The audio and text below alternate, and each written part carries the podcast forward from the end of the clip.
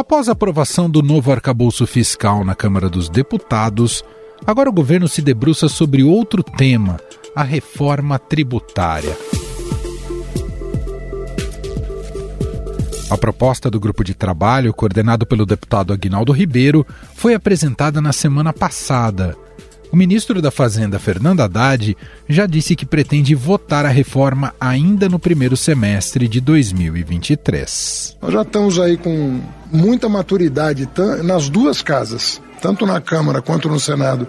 Tem uma discussão que já aconteceu. Tem duas propostas que estão chamando a atenção dos parlamentares hoje, as duas PECs, né, 45 e a 110, e nós entendemos que o caminho é chegar num texto de consenso e se depender do governo, nós vamos votar no primeiro semestre a reforma tributária. A ideia dessas propostas é tornar o sistema de tributação mais simples e facilitar o processo de arrecadação de municípios, estados e União. Nós decidimos não reonerar o IPI, justamente para sinalizar para a indústria que nós queremos aprovar a reforma tributária para reindustrializar o país, porque a indústria é que paga hoje quase um terço dos tributos no Brasil. O relatório propõe a criação desse imposto na categoria dual, com uma cobrança pela União e outras pelos estados e municípios. Agora, os deputados também vão propor alíquotas diferenciadas para determinados setores da economia mas sem especificar no relatório quantas serão. O IVA, que é adotado em países do mundo inteiro, é um imposto que unifica uma série de tributos já existentes para simplificar o pagamento. Na proposta atual, seriam nove tributos, sendo sete federais, um estadual e um municipal, que iriam compor esse novo imposto.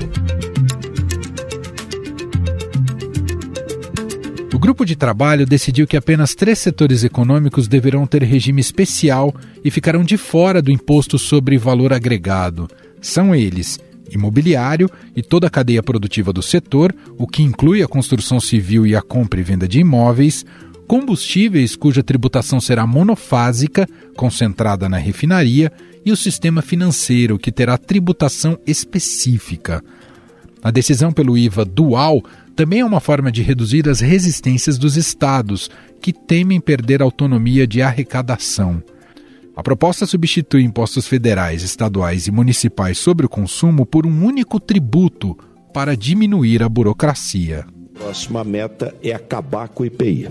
E acabar com o IPI é a reforma tributária. Tudo que é PEC, que demanda mudança constitucional, três quintos, duas votações, tem que ser rápido tem que fazer no primeiro ano. Ela é central. Ela pode fazer o PIB crescer. Ela pode trazer eficiência econômica, simplificando a questão uh, tributária.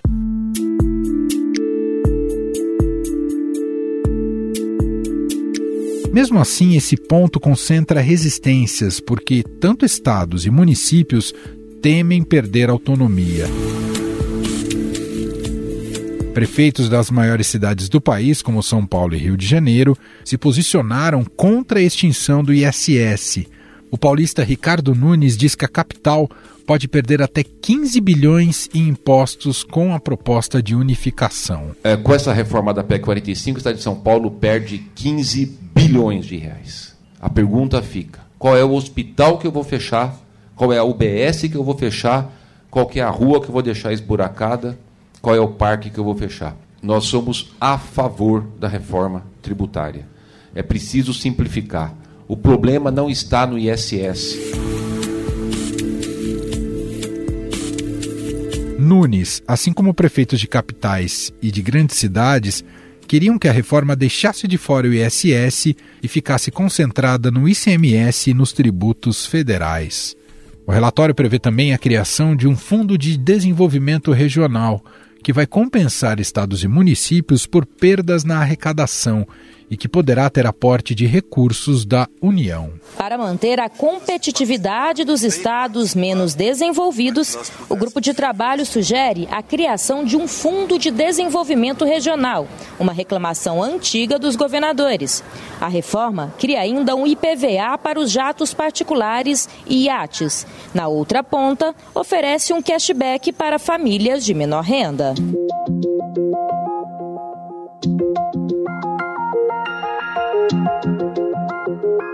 Esses recursos serão usados também para bancar programas para atrair empresas a regiões menos desenvolvidas. O coordenador do grupo de trabalho da reforma tributária, Reginaldo Lopes, acredita que a simplificação da carga de imposto pode trazer segurança jurídica, crescimento econômico e um aumento de renda per capita de até 500 reais por mês. Como fazer justiça tributária? Fazer que aqueles que ganham mais pagam mais, aqueles que ganham menos pagam menos, usando a devolução do imposto pago para aquelas pessoas, para o cidadão, para o consumidor de menor poder econômico. Nós estamos chamando de cashback do povo. Ou seja, um cidadão que ganha mil reais de benefício é, social do Bolsa Família, por exemplo. Não é justo que esta mãe pague o mesmo imposto ao comprar uma cesta básica de uma pessoa que ganha 30, 40, 50 mil reais.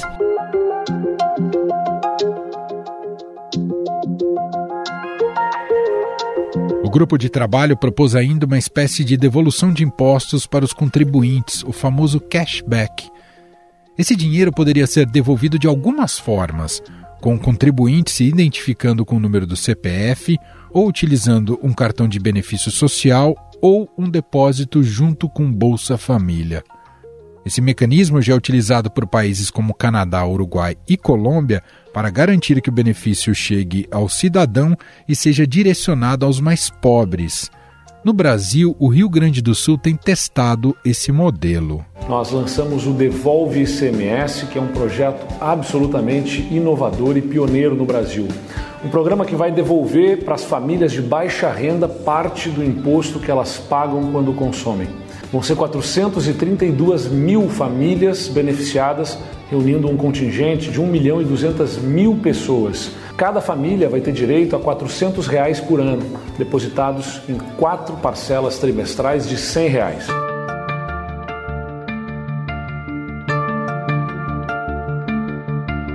O terceiro ponto é a cobrança de PVA sobre aeronaves e barcos particulares. Se aprovada na reforma tributária, a regra mudará o entendimento do Supremo Tribunal Federal, que definiu que embarcações e aeronaves não estão sujeitos ao pagamento do IPVA. O secretário extraordinário do Ministério da Fazenda para a Reforma Tributária, Bernard Api, diz que o governo federal tende a apoiar a taxação de jatinhos e embarcações de luxo por meio de imposto. Ele ainda afirma que isso pode corrigir as distorções na cobrança de impostos. É um objetivo de tornar a economia mais eficiente e aumentar o crescimento da economia brasileira e um objetivo distributivo, de corrigir distorções distributivas eh, que existem hoje no Brasil. A reforma da tributação da renda visa corrigir distorções distributivas, mas ela, se for bem desenhada, tem também um impacto positivo sobre o crescimento, não tão positivo quanto da reforma da tributação do consumo.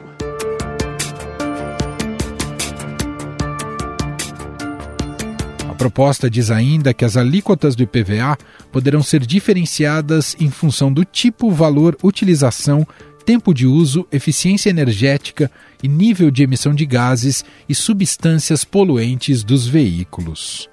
Bom, e para analisar o teor das diretrizes apresentadas sobre a reforma tributária, nós vamos conversar agora com o economista-chefe da Warren Hanna e colunista do Estadão, Felipe Salto. Olá, Felipe, seja muito bem-vindo, tudo bem? Olá, é um prazer estar aqui com vocês para discutir esse tema da reforma tributária, contas públicas. Obrigado pelo convite. Felipe, principal mérito dessas diretrizes apresentadas que tivemos contato recentemente, agora será elaborado um texto final, principal mérito está na simplificação e unificação dos tributos sobre o consumo? Bom, o primeiro ponto a destacar é que, de fato, a gente tem um sistema tributário complexo. É, portanto, é interessante que se discuta essa direção de, por exemplo, unificar tributos e, eventualmente, até extinguir o ICMS, substituir por outro imposto. No entanto, até agora o que se tem é uma carta de intenções. Não há um texto legal em cima do qual se possa discutir realmente a proposta do governo. Na verdade, ainda não existe uma proposta.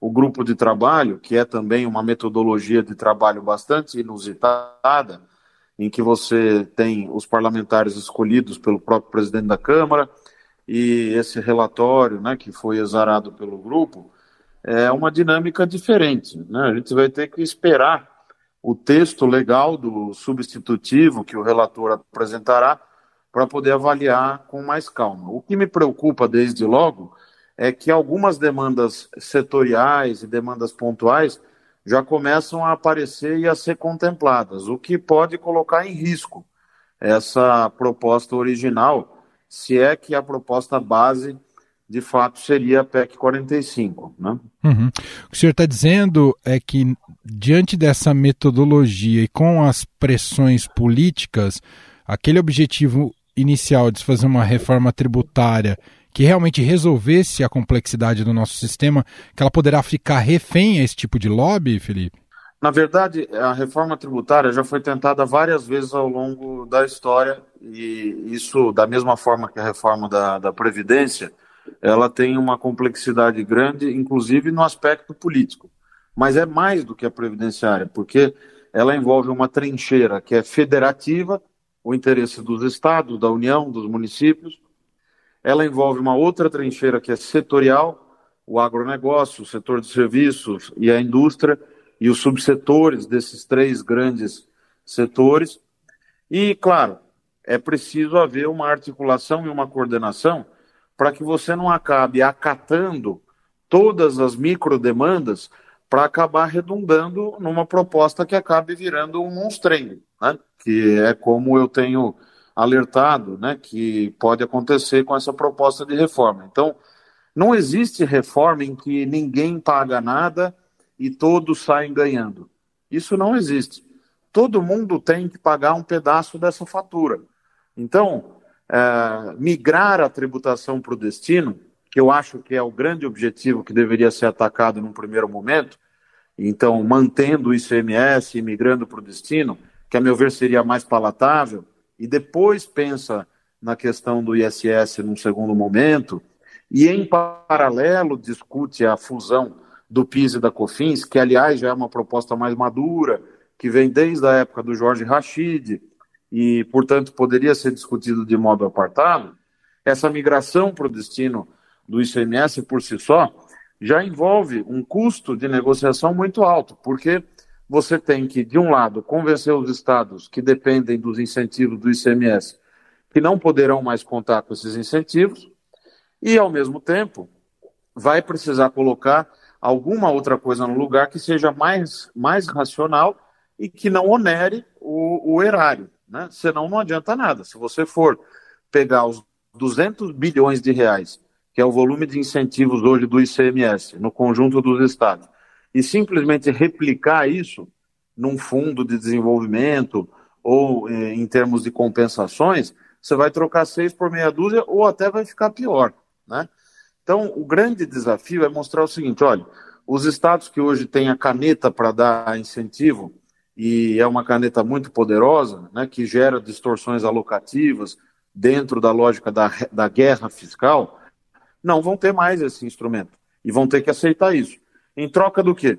Da simplificação, que é a bandeira tão é, é, hasteada aí por todos os players, os atores envolvidos. Então, a simplificação é o grande objetivo. Ela é que vai gerar crescimento econômico, motivar os investimentos, motivar a atividade econômica no médio e longo prazo, não é da noite para o dia. Agora, os atores econômicos e políticos estão dispostos a aceitar isso? E os setores de produção, aqueles que vão ser é, mais onerados, estão dispostos a pagar esse custo?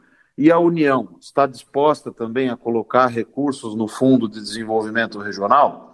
Porque essa história de que o próprio IVA teria receita tão grande a ponto de gerar sobras para subsidiar esse fundo de desenvolvimento, é também uma história da carochinha, né?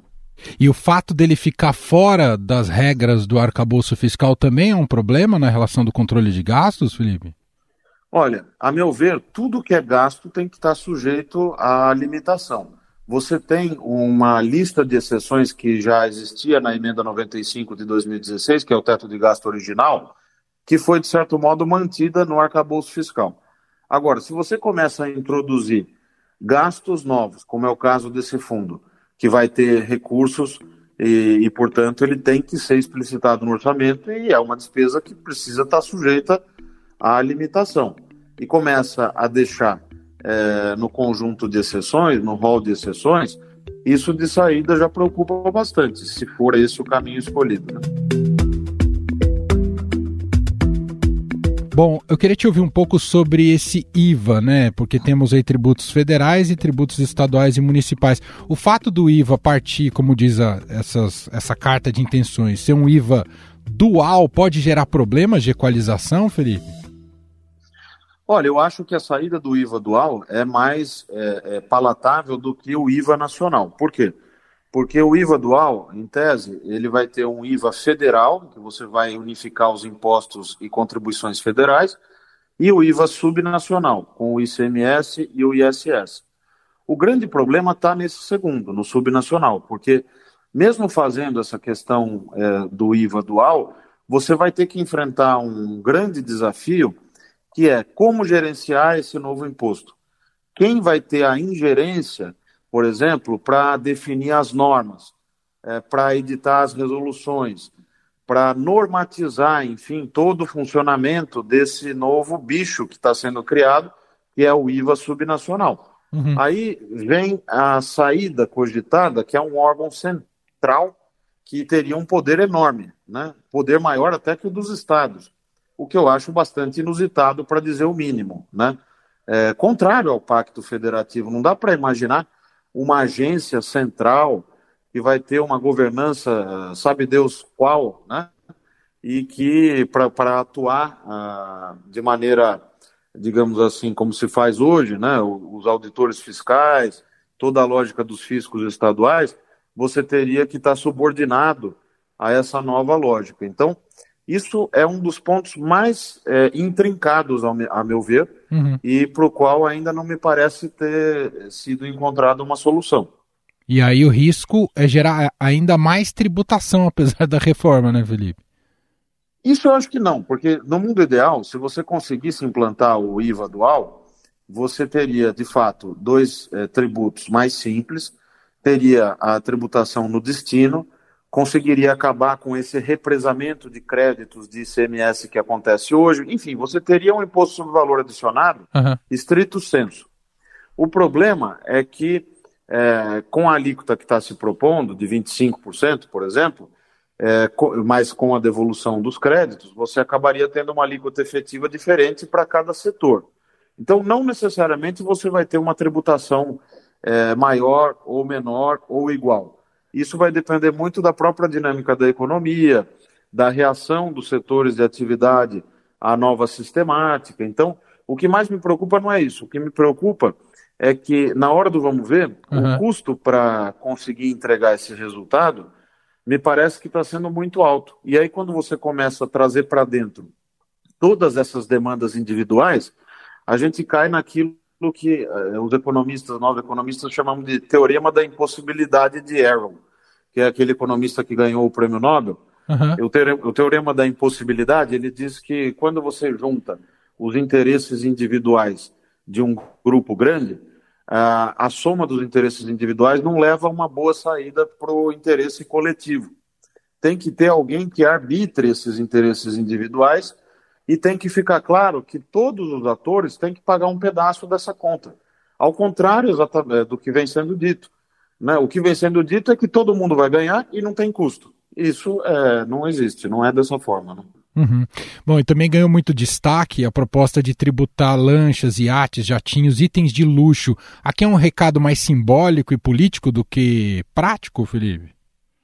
Eu acho que é as duas coisas ao mesmo tempo, porque é simbólico e é prático também. Está correto. Tem uhum. que tributar mesmo esse tipo de bem e tem que tributar bastante.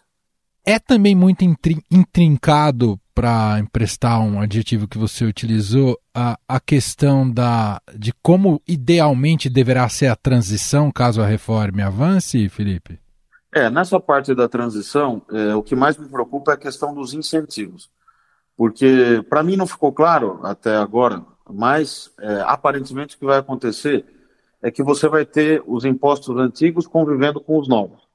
Portanto, os incentivos do ICMS, eles vão remanescer por um longo período. E ao mesmo tempo em que você vai continuar dando esses incentivos, você vai ter o um novo imposto aparecendo paulatinamente. Né? Em algum momento os incentivos acabam, mas ao mesmo tempo os estados querem uh, mais compensações, querem o fundo de desenvolvimento. Como vai ser esse fundo de desenvolvimento? Vai ser para projetos de infraestrutura ou vai ser para fazer mais incentivos? Né? Então, é, se é, o, o preço for esse, de preservar uma sistemática de concessão de benefícios tributários, e eu vi o quanto isso é distorsivo, porque na Secretaria da Fazenda em São Paulo, que eu fiquei no ano passado, eu pude ver isso, sentir na pele, inclusive na interação com os outros estados, né, é, como isso é, é, é produz distorções alocativas, né? Então, me parece que é um preço muito alto para ter o apoio dos, de todos os estados. E não terá, ainda assim, é, provavelmente, o apoio de todos os estados. Então, o que eu estou insistindo é, em tentar chamar a atenção é que uma coisa é elogiar o trabalho técnico. Acho que o Aguinaldo Ribeiro está fazendo um baita trabalho, o Bernardo Api, que todos nós conhecemos a qualidade né, dos estudos, da capacidade dele, o Rodrigo Urair, que está na equipe do Bernard também, uhum. foi meu colega na Instituição Fiscal Independente. A outra é como a política vai receber e como as lideranças do executivo, principalmente o executivo federal, estão conseguindo ou não, estão convictos ou não dessa, desse caminho. Né? Sem a presença do próprio presidente bancando essa proposta, é, dificilmente ela vai ser é, preservada na sua essência, porque, veja, vou dar um exemplo. Uhum. A lei de responsabilidade fiscal, uma reforma bastante dura, aprovada há 23 anos, em maio de 2000, teve a presença e a participação direta do próprio presidente Fernando Henrique. E outros que a gente pode citar, reforma da Previdência, o próprio teto de gastos com o presidente Michel Temer. Então, essas reformas que envolvem recursos públicos, orçamento, questões tributárias, se não há o empenho direto da principal liderança do país, dificilmente você consegue é, passar por todo esse trajeto, né, por esse périplo que é a tramitação no Congresso, é, salvando todos os dedos. Só para fechar, Felipe, queria te ouvir sobre a proposta de cashback. Também é, é um aspecto a ser elogiado dessa da proposta da reforma tributária? Eu acho que isso está sendo vendido como uma espécie de emplastro milagroso para todos os problemas que surgem. A desoneração da cesta básica. Não, cashback. Bom, tudo bem, acho que alguns problemas podem ser resolvidos devolvendo o dinheiro diretamente para aquele que a gente quer beneficiar. Por exemplo, desoneração da cesta básica. Tem lá o macarrão, né? Faz sentido você e eu termos esse benefício embutido no imposto como é hoje? Não, porque esse benefício deveria ir para quem tem renda bastante baixa, que é com quem o Estado está preocupado e quer que não precise é, recolher esse tributo indireto. Muito bem, então o cashback parece ser uma boa solução, desde que bem implementado. Em São Paulo, a gente tem o programa da nota fiscal paulista, que vem lá desde o governo Serra, que funciona bem para devolver uma parte do ICMS arrecadado. Né? Pode ser um benchmark para é, implementar esse tipo de solução. Agora, tem que ter cuidado, né? devagar com o andor que o santo é de barro. A outra coisa que me preocupa é também tudo que é complexo fica para a lei complementar. Isso é muito preocupante, porque, por exemplo, a, a governança da, do imposto. Não, lei complementar. Ah, é, como é que vai ser o funding? Como é que vai ser tratado isso, aquilo? Lei complementar. Bom, então a PEC vai ficar esvaziada, vai ser de fato um conjunto de diretrizes apenas. E aí a, as brigas vão acabar se dando lá nessas leis complementares, que vão ter que ser múltiplas, aliás, se for esse o, o caminho, né? Uhum. Muito bem. Ótimo papo, ouvimos aqui Felipe Salto, economista-chefe e sócio da Warren Rena, colunista do Estadão. Apresentando para a gente um pouco da complexidade do tamanho do desafio, da importância do desafio de se encarar uma verdadeira reforma tributária no Brasil. Obrigado, viu, Felipe? Eu que agradeço, um prazer aí participar com vocês.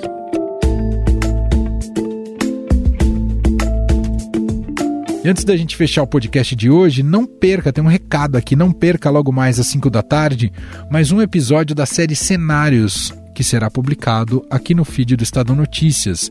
Sônia Rassi recebe Carlos Nobre, presidente do Comitê Independente da Future Carbon. Cientista reconhecido internacionalmente por seus conhecimentos a respeito do aquecimento global, ele fala sobre o mercado de crédito de carbono imperdível. Hoje, cenários com Sônia Rassi, aqui nesse feed, publicado às 5 horas da tarde. Estadão Notícias.